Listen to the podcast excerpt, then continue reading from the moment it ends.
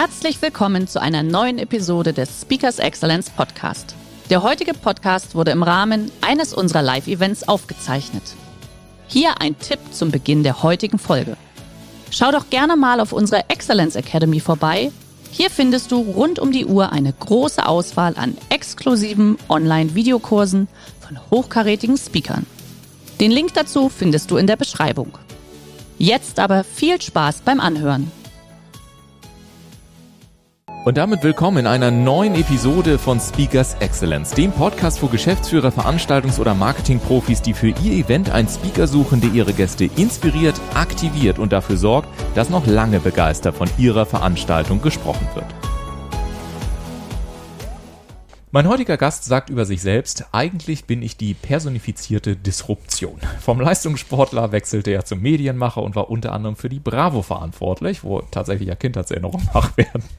Weiter ging es als Unternehmensberater, Führungskräftecoach, um dann doch als Professor und Studiendekan für Digitalisierung und Künstliche Intelligenz mit dem Forschungsschwerpunkt Geschäftsfelder, Technologien und der Unternehmenskommunikation der Zukunft zu lehren. Er gilt als einer der renommiertesten deutschen Strategie- und Führungsberater, ist Zukunftsforscher, Buchautor und und Vortragsredner. Positiv gesagt, er hat sich einfach schlicht selbst entwickelt. Und vielleicht ist das ja auch einer der Gründe, warum auch Coaching-Legende Jens Kors mit ihm gemeinsam wirkt und sie gemeinsam Menschen dabei helfen, neue Denkmuster zu etablieren. Wie das genau auch in diesen völlig verrückten VUCA geprägten Zeiten funktioniert, welche Folgen sich für Führungskräfte ergeben und welche Tipps es auch für Eltern gibt, deren Sprösslinge sich lieber über TikTok, Snapchat und Co. als am Wohnzimmertisch, Wohnzimmertisch austauschen. Darüber spreche ich jetzt mit Professor Dr. Stefan Kröner. Schön, dass du da bist. Ja, hi. Schön, dass ich da sein darf. Sehr, sehr ich gern. bin zutiefst beeindruckt. Besser hätte ich mich selber nicht vorstellen können. Ich muss mir das auswendig lernen. Ja, Wahnsinn. Ja, Respekt. vielen, vielen Dank. Stefan, sag mal, bevor wir einsteigen ja. und uns vor allem auch mit den Auswirkungen der digitalen Transformation beschäftigen, äh, hilf uns mal ganz kurz zu verstehen, was sich eigentlich hinter diesem oftmals ja auch schon fast, äh, wie soll ich mal sagen, inflationär benutzten Begriff verbirgt und ähm, was vor allen Dingen auch für Unternehmen besonders wichtig ist, dabei zu beachten. Äh, hinter welchem Begriff? Digitale Transformation. Digitale Transformation, ja. Also äh, digitale Transformation ist ähm, per se ja nichts Neues, zumindest die Transformation nicht, weil eigentlich äh, die, die ganze äh, Menschheit in einem permanenten Wandel war. Mhm. Also Charles Darwin wusste ja schon damals, dass äh, die Spezies überleben wird, die nicht die stärkste oder intelligenteste ist, sondern die wandlungsfähigste. Ja. Und ähm, es war ja schon auch äh, früher in äh, der früheren Jahrhunderten so, dass ich zum Beispiel, wenn ich äh, Schreiber am Hof des Königs war und da immer schön die die Dekrete des Königs auf Papyrusrollen dann äh, nachgeschrieben habe und es wurde dann irgendwie über Reiter dann äh, äh, in jedes Dorf gebracht und dort an Dorfpfahl gehangen, dann irgendwann spätestens mit der Erfindung des Buchdrucks meinen Job los war. Das ähm, ist ganz normal, ja, weil es geht im Kern ja darum in der Transformation, dass ich per se neue ähm, ähm, ja, Technologien finde, in dem Fall was eben der Buchdruck, der das Zielgruppenbedürfnis besser bedient. Und das Zielgruppenbedürfnis jetzt hier des Königs war Zielgruppe gleich eins, ja, dass eben hier das entsprechende äh, äh, hier Dekret eben deutlich kostengünstiger, ich musste ja die ganzen Schreiber nicht zahlen, ja, ja, ja. dann produziert werden kann. Und ähm, ja, so ging es halt dann dahin. Spätestens dann mit äh, hier den neuen elektronischen Medien war dann auch der Buchdruck einigermaßen obsolet und äh, der König von USA, zumindest der letzte König von USA, Donald Trump, konnte ja dann sogar über Twitter dann irgendwie seine, äh, äh seine ähm, äh, Themen unterbringen. Also das ist alles äh, eigentlich normal, es ist eine Evolution. Ähm, was die digitale Transformation als Besonderheit hat, ist, dass eigentlich die Zeit, wo ich mich mit einem bestehenden Geschäftsmodell auf die neue Technologie und aufs nächste Geschäftsmodell vorbereiten kann, einfach immer, immer kürzer wird. Es, äh, die, die Reaktionszeit ist unfassbar viel kürzer. Die Technologien sind ein Stück weit auch so äh, tief und komplex, dass ich mich als Führungskraft zum Beispiel gar nicht mehr im Detail auskennen kann. Und das äh, hält viele Unternehmen am Ende des Tages schon auch davon ab, eben in die nächste Stufe zu gehen. Du hast die Führungskräfte selber gerade auch schon angesprochen. Was glaubst du denn, was sind denn so die äh, wichtigsten Anforderungen an eine Führungskraft, die in diesen VUCA geprägten Zeiten noch langfristig äh, Führungskraft sein möchte? Ja, gut, da kann man, wie gesagt, ganze Bücher drüber schreiben.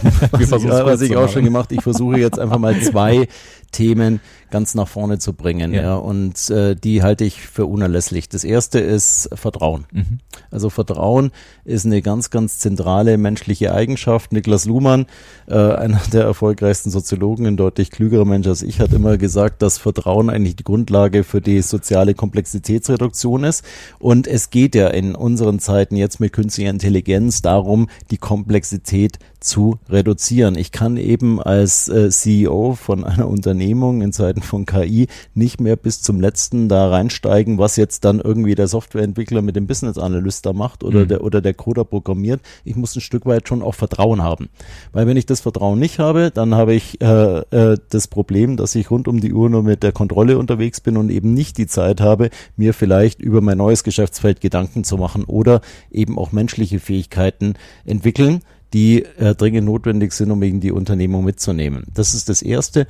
Und das Zweite ist eigentlich äh, ein Perspektivenwechsel und ein Stück weit auch ein neues Denken. Äh, die meisten Unternehmen, zumindest in meiner Erfahrung, die es eben nicht schaffen, in der Digitalisierung sich von ihrem alten Geschäftsmodell zu lösen und in neue Geschäftsmodelle reinzugehen, hängen eben sehr, sehr stark an dem Etablierten, an dem Bekannten. Da gibt es auch ein schönes Buch, was ich empfehlen kann. Also ich will jetzt auch mal Bücher empfehlen, die nicht von mir sind.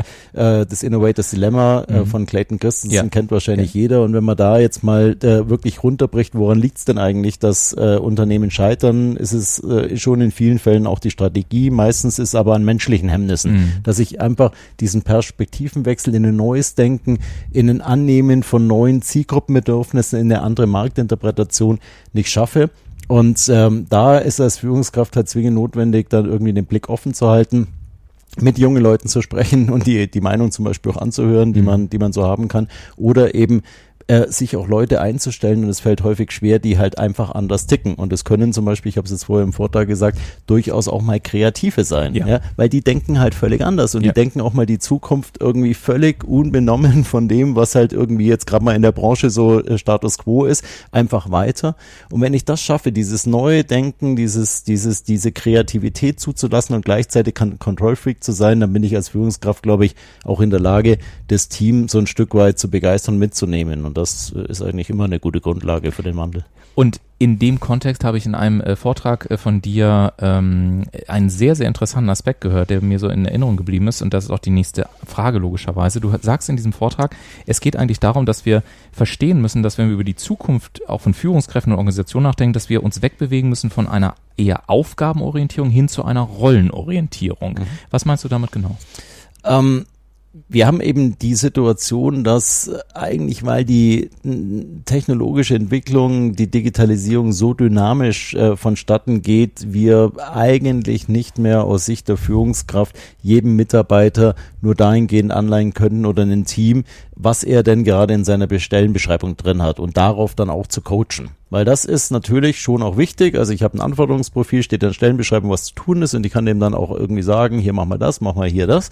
Ähm, auch das ist in der komplexen Welt aber irgendwo dann erschöpft. Sondern was ich eben tun muss, ist, dass ich eben mir erstmal eine äh, Ebene tiefer mal anschauen muss, okay, wie ticken denn eigentlich meine Mitarbeiter? Was sind es eigentlich für Charakteristika, die da dabei sind? Und da sind wir eben an dem Rollenmodell. Wenn ich immer nur auf der Stelle und auf dem, wie der jetzt so performt, in seinem Job, auf der Aufgabenbeschreibung coache und nicht mal verstehe, wie der so tickt, ja, ob der jetzt irgendwie ängstlich ist, ob der jetzt irgendwie eine Diva ist oder so ein Jungster, der sowieso irgendwie keine Hierarchien möchte und äh, oder so ein Altstar, der dann sagt, jawohl, haben wir doch alles sowieso schon fünfmal gemacht, bringt überhaupt nichts, dann kriege ich niemals ein Team zustande, das dann auch mal eigene kreative Ideen von sich aus entwickelt. Dann muss ich auch wieder immer nur dann dastehen, ja, und irgendwie die Leute antreiben, beziehungsweise dann äh, fachlich anleiten. Und äh, uns geht es eben darum, jetzt auch, und das ist eben in dem, in dem Buch der, der Teamentwickler so die Kernbotschaft, erstmal zu verstehen, okay, wie ticken denn meine jeweiligen Mitarbeiter, was brauchen die, ja, was können die mir geben und die eben auf ihrem Verhalten zu coachen und erst dann ein bisschen fachlich anleiten. Weil wenn ich nur, ich sage jetzt mal Menschen, die fachlich performen, aber keiner ist inspiriert und keiner will mit dem anderen zusammenarbeiten habe, dann geht's auf jeden Fall langfristig nicht gut. Ja, und ich kann dieses Modell, das würde ich gerne an der Stelle sagen, wirklich nur wärmstens empfehlen, also auch das Buch dementsprechend. Ich fand das sehr schön, weil es gibt ja dieses, äh, dieses Grundmodell, was ihr dann habt, eher jünger, eher älter und Potenzial ausschöpfen, niedrig oder hoch. Mhm. Und ich finde diese, diese Verbindung, klar, bei dir natürlich auch zum Sportbereich, sehr, sehr schön zu sagen, habe ich eigentlich einen Aufsteiger, habe ich irgendwie einen Weisen, habe ich eine Diva und dann eben auch zu sagen, okay, wie kann sich der Einzelne womöglich auch nochmal in eine andere Rolle rein entwickeln? Aber was braucht der Einzige tatsächlich, so wie du auch sagst, mhm. jetzt mal unabhängig von seinem, von seinem persönlichen Jobprofil, mhm. um das einfach besser zu verstehen? Ähm, ist das aus deiner Sicht auch so also einer der der Punkte, dass wie wir dann ähm, Komplexität oder auch in Entscheidungsgeschwindigkeit erhöhen, in, indem wir einfach diesen Rollen äh, gerechter werden in der Führung? Ja, absolut, weil ähm, die zentrale Botschaft in dem äh, Modell ist ja eigentlich und das ist auch immer, wenn ich Coaching mache, auch mit Teams, das, dass ich eigentlich per se immer auch aus dem Namen heraus denke, dass ich als Führungskraft oder als Chef der Leader sein muss. Ja. So. Und jetzt ist der Leader aber naturgemäß, zumindest wenn wir es auf dem Spielfeld denken, der, der auch immer mitspielt, der die anderen eigentlich dann anweist. Ja, und wenn ich mich als Führungskraft da sehe in einer komplexen Rolle, dann habe ich auf jeden Fall keine guten Karten, weil ich dann die ganze Zeit nämlich irgendwie immer hinterher springe und den anleite und da, sondern ich muss irgendwann dazu kommen, dass ich mein Team so optimal aufstelle, die Charakteristika verstehe, dass ich eigentlich nicht mehr der Leader bin, sondern der Coach. Mhm. Das heißt, ich trainiere mit denen, versuche jemand, der eigentlich zum Leader auch ein bisschen durch seine, ja, durch seine Grundlagen äh, geeignet ist, dahin zu bringen, der verlängerte Arm von mir zu sein. Und wenn ich dann jetzt die Sportanalogie äh, bewenden darf, ich bin eigentlich eher der dann ruhig auf der Bank sitzt und sich überlegt, okay, was sind, was macht denn jetzt eigentlich der Gegner? Was ist denen ihre Spielstrategie und mir schon überlegt, ja, wie mein nächster Zug ist und nicht die ganze Zeit wildfuchtel am Spielfeld dran gehe und irgendwie den, den, die Spieler verrückt machen mit irgendwelchen Anweisungen, die die eh nicht umsetzen mhm. können. Also, wenn man so will, während des Trainingslagers bin ich auf dem Spielfeld und versuche eine funktionierende Truppe zu zu machen. Danach gehe ich aber raus und werde quasi Coach, der den Helikopterblick hat und dann aber auch die Zeit eben nach vorne zu denken, neue Strategien zu entwickeln, sich neue Kompetenzen anzueignen, die ich sonst nicht habe, wenn ich permanent im Tagesgeschäft eingespannt bin. Ah, absolut. Und ähm, du hast gerade schon gesagt, ähm, dass es natürlich auch immer gewissermaßen mit diesem Team funktioniert. Teams entstehen oder bestehen natürlich heute logischerweise auch sehr, aus sehr, sehr vielen jungen Leuten. Mhm. Ähm, was würdest du sagen, wie verändert sich auch Kommunikation bei der Jugend und welche Konsequenzen hat das für Führungskräfte, aber welche Konsequenzen hat das beispielsweise auch im Privaten für Eltern? Also was muss ich heute tun, um diese jungen Menschen tatsächlich dann auch erfolgreich in ein Team zu implementieren oder auch generell erfolgreich mit ihnen zu kommunizieren? Mhm. Also erstmal muss ich eine Lanze brechen für junge Menschen. Mhm. Ja, also das ist das, ich, ich bin jetzt auch ein alter Sack, ich neide dann immer mal dazu, irgendwie zu sagen, früher war alles besser, ja, und irgendwie wir haben hart gearbeitet und was sollen denn das überhaupt hier? Work-Life-Balance und Komfortzone und irgendwie erstmal muss der Arbeitgeber schauen, was er für mich tun kann, mhm. umgekehrt. Also alles so Plattitüden kann ich, muss ich ganz ehrlich sagen, bei meinen Studenten nicht feststellen. Mhm. Die arbeiten teilweise deutlich härter als ich, ja, sind auch äh, deutlich häufiger in den Vorlesungen und haben auch alle Werkstudentenjobs, ja, zumindest dann, wenn sie sie für eine Aufgabe brennen. Und ich glaube, das ist das, was junge Leute heutzutage wollen. Die wollen eigentlich den Sinn in ihrer Aufgabe sehen. Und da muss ich ganz ehrlich sagen, fair enough. Ja, weil wenn eine Unternehmung irgendwo dann sinnlose Routinearbeiten von einem erwartet, dann äh, ist es schon auch gut, wenn man da aussteigt. Das ist mal das Erste. Die Art und Weise, wie kommuniziert wird, ist sicherlich schon auch so, dass es nicht so laufen kann, ja, wie früher, dass einfach nur eine direkte Einbahnstraßenkommunikation in Form von Anweisungen ist, sondern dieses Thema mehr erklären, ja, und mehr irgendwie dann auch mal den Sinn herausarbeiten, dass die da mitziehen, ist notwendigerweise gegeben, einfach auch deswegen, weil, und ich sag's auch meinen Studenten immer, eigentlich die jetzt, wenn sie Absolventen sind, eine historische Chance haben. Äh, ich erkläre es warum. Als ich irgendwie, ich habe jetzt auch zwei Sachen studiert, dann irgendwie dann mal fertig war, äh, war es so, dass ich genau das Gleiche gelernt habe, wie die, die mich angestellt hatten. Ich hatte nur keine Praxiserfahrung. Das heißt, ich war immer so will dümmer. Ja. Jetzt ist es eben so, dadurch, dass sich der technologische Wandel so schnell entwickelt, ja, und viele Unternehmen, ja, dann immer noch mit ihrem Tagesgeschäft zu tun ist, ist es eigentlich so, wenn die in einem guten Laden wie bei uns irgendwie dann studieren, können sie permanent die neuen Themen diskutieren, die neuen Plattformen mal austesten über so Buzzwords auf Kongressen hinaus, einfach mal analysieren, was bringt das denn, ja, was sind da die Vor- und Nachteile und eigentlich dann mit breitem Kreuz ins Vorstellungsgespräch gehen und sagen, okay, ich habe ähnliches, ähnliches gelernt, was du, plus ich habe jetzt auch noch, weil ich permanent mit den Plattformen zu tun habe und es permanent jetzt letzten Jahre diskutiert habe, einfach auch dort eine Expertise, wo es un euch unter den Nägeln brennt bei den neuen Technologien. Ja, und das ist eigentlich eine hervorragende äh, Grundlage. Und wenn ich dann als Chef herkomme und sage, das interessiert mich alles nicht, wusste ich sowieso alles besser und wir machen das wie, wie gehabt,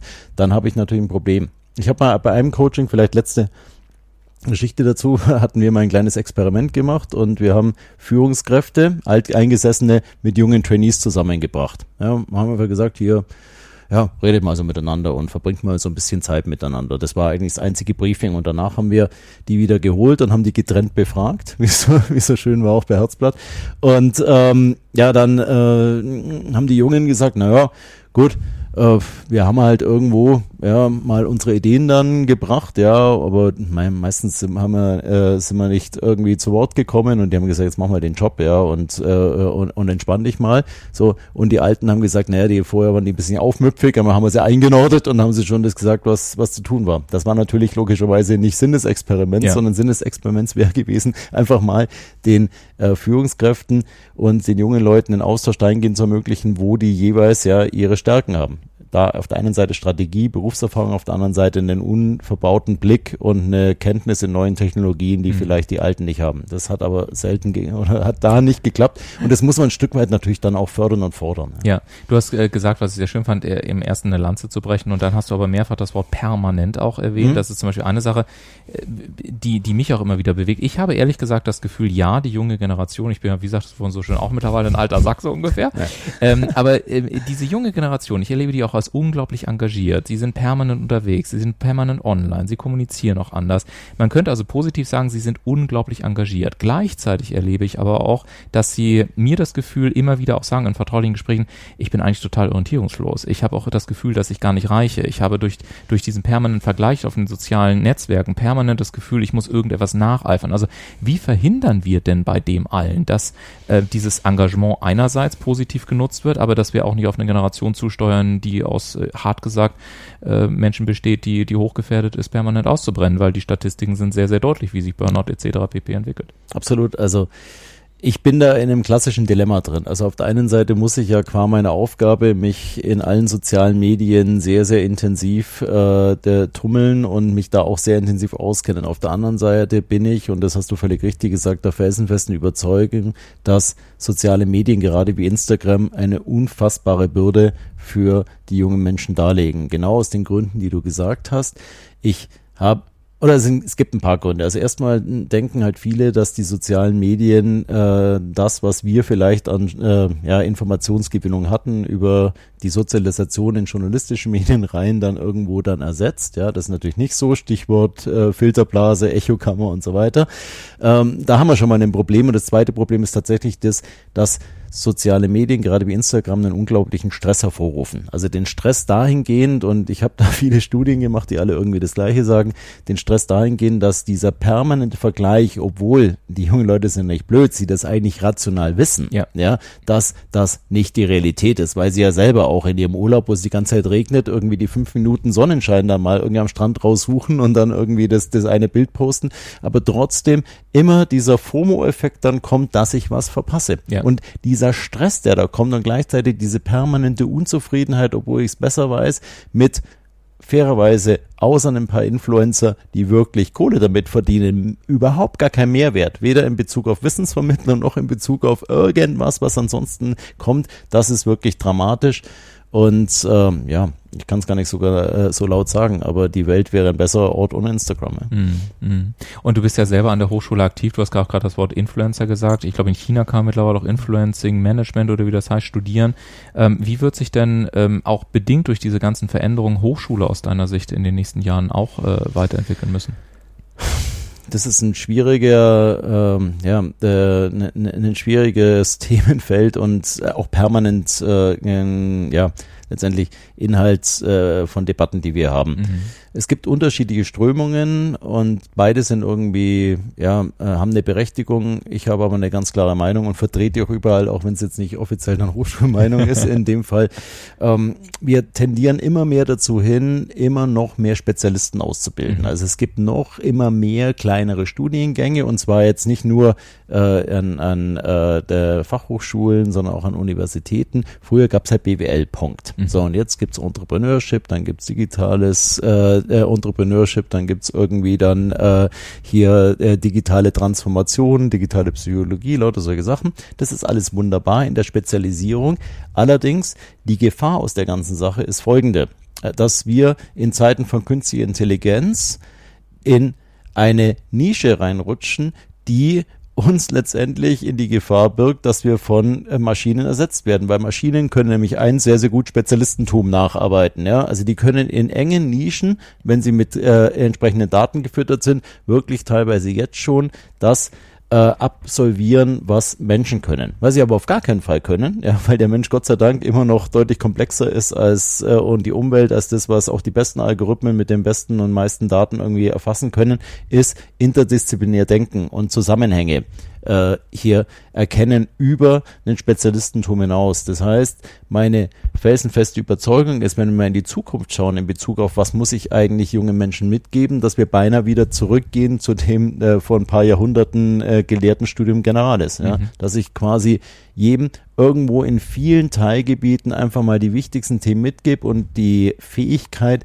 diese berühmten Dots dann zu verknüpfen. Weil das wird in sehr, sehr absehbarer Zeit, also wir beide, ich werde es auf keinen Fall erleben, ja, der, du wahrscheinlich auch nicht, auch der beste Algorithmus und der beste Roboter nicht hinbekommen. Und äh, das wiederum eben dieses breite Denken, die breite Erfahrung befähigt mich natürlich auch wieder Zukunft vorauszudenken. Roboter können keine Zukunft vorausgehen, die können nur mit historischen Daten Prognosen machen. Aber darum geht's ja nicht, wenn wir über Menschen sprechen. Ja. Wenn du abschließend mal so sagst, weil ich glaube, wir haben ganz, ganz viele Einflugschneisen aufgebaut, mit denen man sich sicherlich auch noch sehr, sehr spannend mit dir unterhalten kann. auch für Sie da draußen. Natürlich sind Sie herzlich eingeladen, wenn Sie ähm, ja, wenn Sie dich, lieber Stefan, dann auch mal für sich entweder im Vortrag oder im Workshop haben wollen, uns einfach zu kontaktieren unter speakersexcellence.de und ihn anzufragen. Ähm, und ich glaube, wir können darüber sprechen, wie wird sich Arbeitswelt weiter verändern. Mhm. Äh, beispielsweise, ähm, du hast es gerade schon angesprochen, gibt es eine Premiumisierung am Arbeitsmarkt? Wie müssen wir uns weiter verändern? Welche Anforderungen kommen da auf uns zu? Was sind generelle Zukunftstrends? Äh, welche technologischen Zukunftstrends werden uns äh, stark beeinflussen? Ich würde aber einfach um das in, in diesem Rahmen des Interviews ähm, sozusagen zu, äh, abzubinden, dich gerne nochmal fragen wollen, wenn du all das, was dir wirklich wichtig ist, in eine zentrale Kernbotschaft packen müsstest oder du hättest auf einer Bühne 30 Sekunden Zeit, um eine Kernbotschaft zu platzieren, was ist dir so wirklich von Herzen kommt, das Allerwichtigste, was du möchtest, was die Hörer da draußen auch final nochmal mitnehmen? Die wichtigste Botschaft ist sicherlich, dass äh, niemand Angst haben muss vor der Digitalisierung und schon gar nicht vor der künstlichen Intelligenz, wenn er zwei Sachen macht, die ich vorher angemerkt äh, äh, habe. Wenn er aufbaut äh, auf ein vertrauensvolles Verhältnis zu seinen Mitarbeitern, auch im privaten Umfeld kann das übrigens helfen und gleichzeitig wirklich mit offenem Blick und äh, mit der Bereitschaft, sich permanent neu zu disruptieren. Und da haben wir, glaube ich, ein ganz gutes äh, Bogen wieder gespannt und sich immer neu erfinden, dann äh, alte Muster, alte Denkweisen aufzulösen, dann braucht überhaupt gar keiner Angst haben, weil, ich mache jetzt einen Schachtelsatz, aber ich glaube, das ist schon nochmal wichtig, Maschinen können ja einen von unangenehmen Tätigkeiten befreien. Und dann kann ich genau das machen, was eben nur Menschen können. Kreativ sein, empathisch sein und in die Zukunft schauen. Ich denke, das ist eine Happy News. Absolut. Und äh, für Sie nochmal der Hinweis, wenn Sie das mit Ihrem Team machen wollen, hier nochmal der Buchtipp Der Teamentwickler, zusammen mit Jens Korsen. Absolut lesenswertes Buch. Ich danke dir sehr für die spannenden Einblicke, lieber Stefan. Ja, sehr gerne. Hat Spaß gemacht. Äh, danke. Und wenn Sie sich jetzt fragen, was, wie gesagt, wohl alles möglich wäre, wenn Sie mit Professor Dr. Stefan Gröner exklusiv mal auf Ihrer Veranstaltung äh, zusammenarbeiten würden oder ihn eben auch als äh, Berater in einem ähm, ja, Projekt an Ihrer Seite haben, dann lassen Sie sich gerne überraschen, denn dieser Mann kann ich aus der Erfahrung heraus sagen, hat so viel zu erzählen. Äh, Sie werden wirklich positiv überrascht sein. Schicken Sie uns, wie gesagt, eine E-Mail, rufen Sie uns an. Wir stellen gerne den Kontakt her. Vielen Dank nochmal an dich und Ihnen da draußen machen Sie es gut. Vielen Dank fürs Zuhören und bis zur nächsten Episode. Danke. Servus.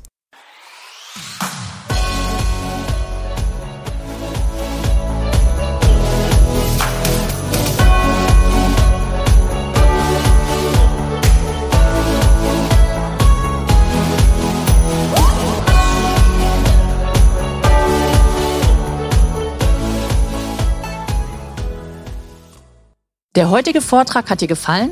Dann schau dich doch gerne auf unserem Kanal um oder sei live bei einem Forum dabei. Weitere Informationen findest du in der Beschreibung. Bis zum nächsten Mal.